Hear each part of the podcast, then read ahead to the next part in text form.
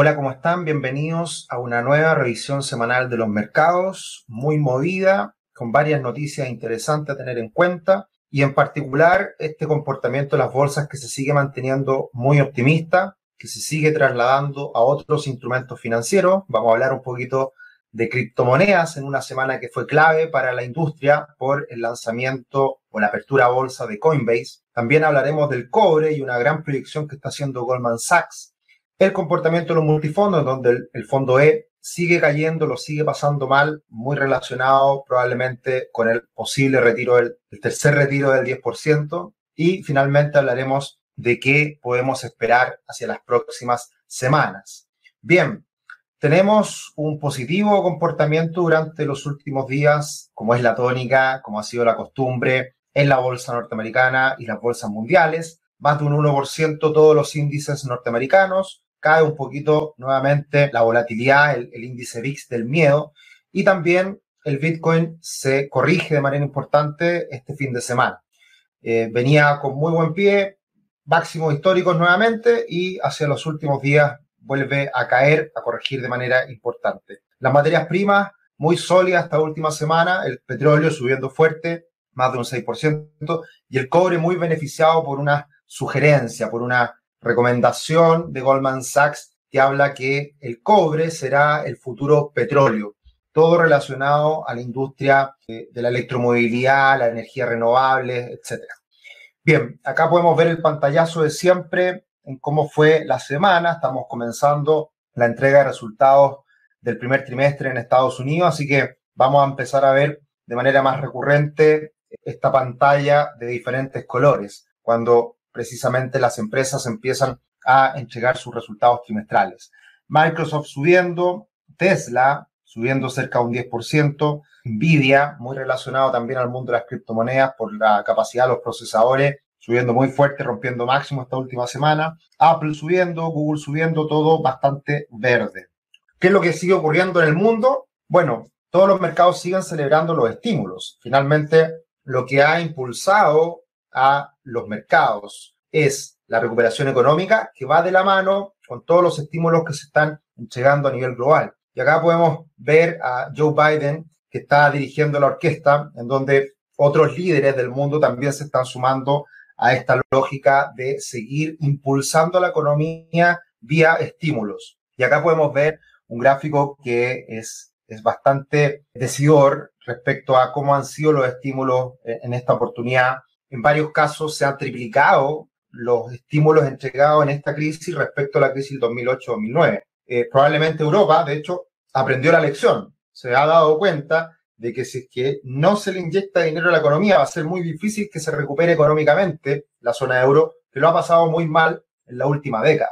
Por lo tanto, eh, en ese sentido, Estados Unidos nuevamente lidera con unos estímulos que van a superar ya el 25% del PIB, es una cantidad de dinero enorme, quintuplicando prácticamente los estímulos que se entregaron el año 2008-2009. Japón, UK y Alemania también con tasas sobre el 10% del PIB. Y hacia Latinoamérica, Sudamérica particularmente, tenemos un Brasil entregando estímulos cercanos al 10%, Perú, poquito más del 10%, México, Colombia, muy bajos estímulos, y tenemos a un Chile que sumando los estímulos entregados por el gobierno, que, son, que es la barra azul, más los eh, retiros del 10%, sin contar el posible tercer retiro, nos tienen una situación de estímulos fiscales similar a lo que ha hecho Estados Unidos, que es por lejos quien ha estimulado más a su economía en este último año. Por lo tanto, esto habla de la importancia que están teniendo hoy día, por un lado, los bancos centrales que han bajado las tasas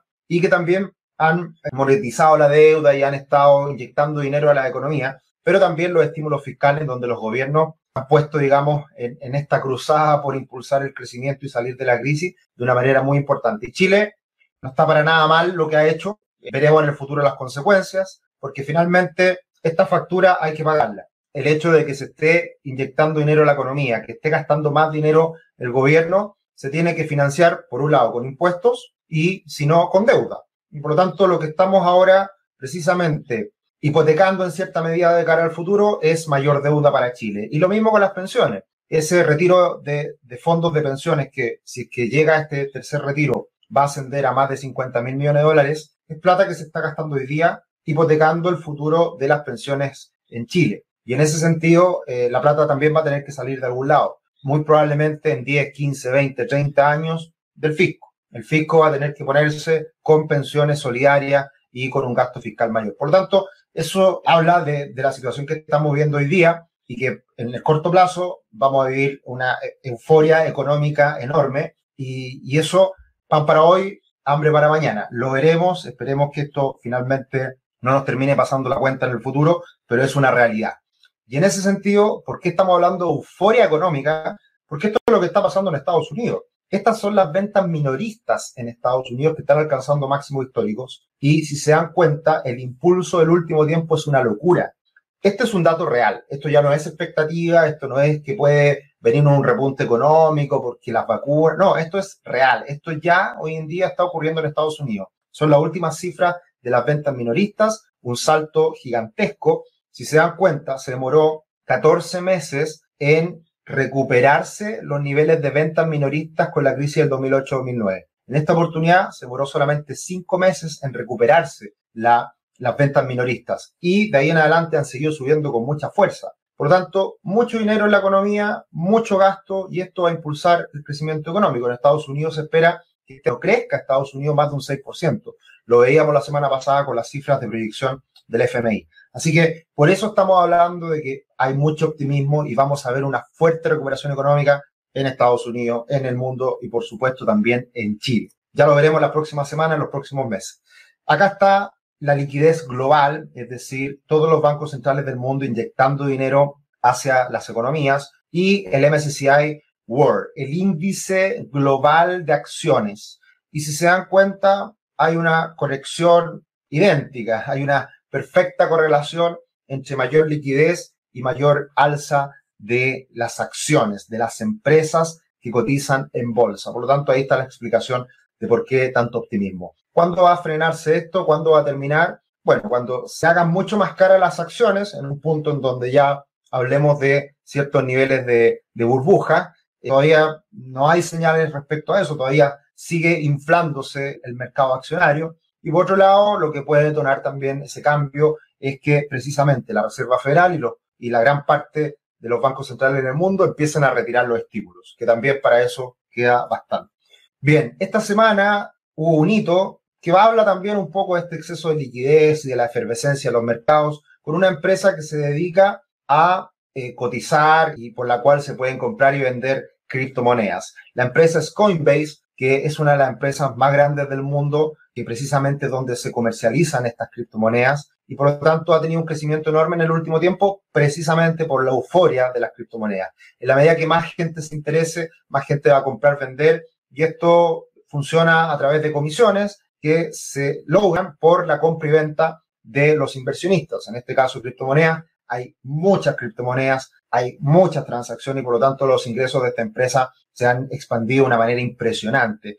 Una empresa que abre en bolsa, niveles muy superiores a lo que se esperaba, y que se llega a valorizar en torno a 100 mil millones de dólares. Es una locura, es una apertura a bolsa muy exitosa. Vimos cómo abre cercano a los 400 dólares alcanza los 430 dólares aproximadamente la acción y de ahí se desploma a los 300, 320. Y ahí ya cae en una lateralización eh, en las últimas horas de la semana en que se estabiliza en torno a los 340 dólares. Cuando uno quiere invertir en estas empresas, es muy difícil para el inversionista retail. Es muy difícil para todos nosotros poder aprovecharnos de esta situación. Porque si uno entra a bolsa, como lo pueden ver en este gráfico, uno compra ya al precio exagerado, 400 dólares. Y de ahí viene una caída enorme, un 20%, un 25% de, de máximo. Y ya uno compró caro. Ya, obviamente esta empresa no sabemos lo que va a pasar en el futuro, si realmente vale lo que, lo que, lo que se dice que vale, o va a subir más, va a caer, no sabemos. Pero lo que sí eh, les quiero comentar es que hay que ser muy cuidadoso cuando se hacen esta apertura bolsa, por el hecho de que uno ya está comprando en un, en un escenario de euforia bastante eh, significativo. La ganancia se da cuando uno compra antes de que abran la bolsa, ¿ya? Y, precisamente nosotros hemos estado viendo alternativas de poder invertir eh, de esa forma antes de entrar, antes de que abra bolsa para realmente beneficiarse de estas situaciones. Y ahí eh, precisamente hemos estado hablando con nuestros clientes que hay una alternativa para hacer eso. Bien, eso para tenerlo en cuenta. ¿Qué otra cosa es interesante? Bueno, hay cosas, eh, a ver cómo decirlo, bastante llamativas y, y, si esto no es una burbuja, no sé qué es. Obviamente, yo considero que el Bitcoin es una, criptomoneda que se ha consolidado, que tiene futuro, que tiene una cierta solidez. Siempre lo digo, esta semana justamente hablando algunos alumnos haciendo clase, comentaba que el Bitcoin tiene un, aspecto muy relevante que le da valor a las criptomonedas, particularmente al Bitcoin. Y es algo que hoy día no lo tiene nadie. Y es fantástico desde el punto de vista del valor del, del Bitcoin. Y es que puede ser utilizado para el terrorismo, para mm, lavar dinero, para traspasar plata, blanquear plata de un lado para otro. Y eso tiene un inmenso valor. Suena feo, pero tiene un inmenso valor. Y bueno, de hecho, precisamente se está hablando de, de parte del Tesoro de Estados Unidos que se quiere regular, que se quiere tratar de, en algún momento, poder esto verificar las transacciones, porque de esa manera se puede controlar que estas plata andan por el mundo y nadie sabe eh, a quién corresponden y cómo se están haciendo las transacciones. Eso tiene mucho valor. Si eso llegara a cambiar, eh, obviamente que ahí tendría mucho menor potencial las criptomonedas. Así que por ahí pueden haber cambios en el futuro. Se está hablando de eso justamente ahora último. Por eso la caída reciente del Bitcoin. Pero lo que ha pasado este año es impresionante. Ahí tenemos solamente la rentabilidad de algunas criptomonedas en lo que va del 2021. Y el Dogecoin, el Dogecoin es una moneda que nació a partir de un meme y que se creó y ha subido un montón, ¿ya? un 8000% este año. Entonces, si esto no es burbuja, ¿de qué estamos hablando?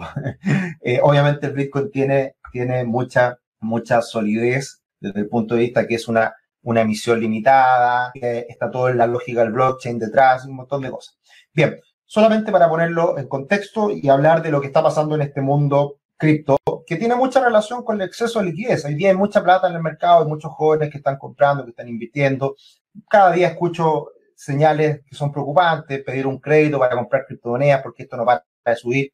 Hay que ser muy cuidadoso. Estas cosas generalmente no terminan muy bien después de, un cierto periodo de tiempo. Bueno, el gráfico era evidente que se estaba agotando la tendencia alcista del, del Bitcoin. La, la, señal es clara eh, de caída, una vela fuerte este último día, domingo. Así que si que ya termina por romper estas bandas de Bollinger, que las sigo bastante, puede ser el inicio de una corrección un poquito mayor. Acá hay una clara señal técnica de una cuña, las cuñas generalmente, eh, en este caso cuña bajista, que anticipa un escenario más bajista, fue lo que precisamente está ocurriendo.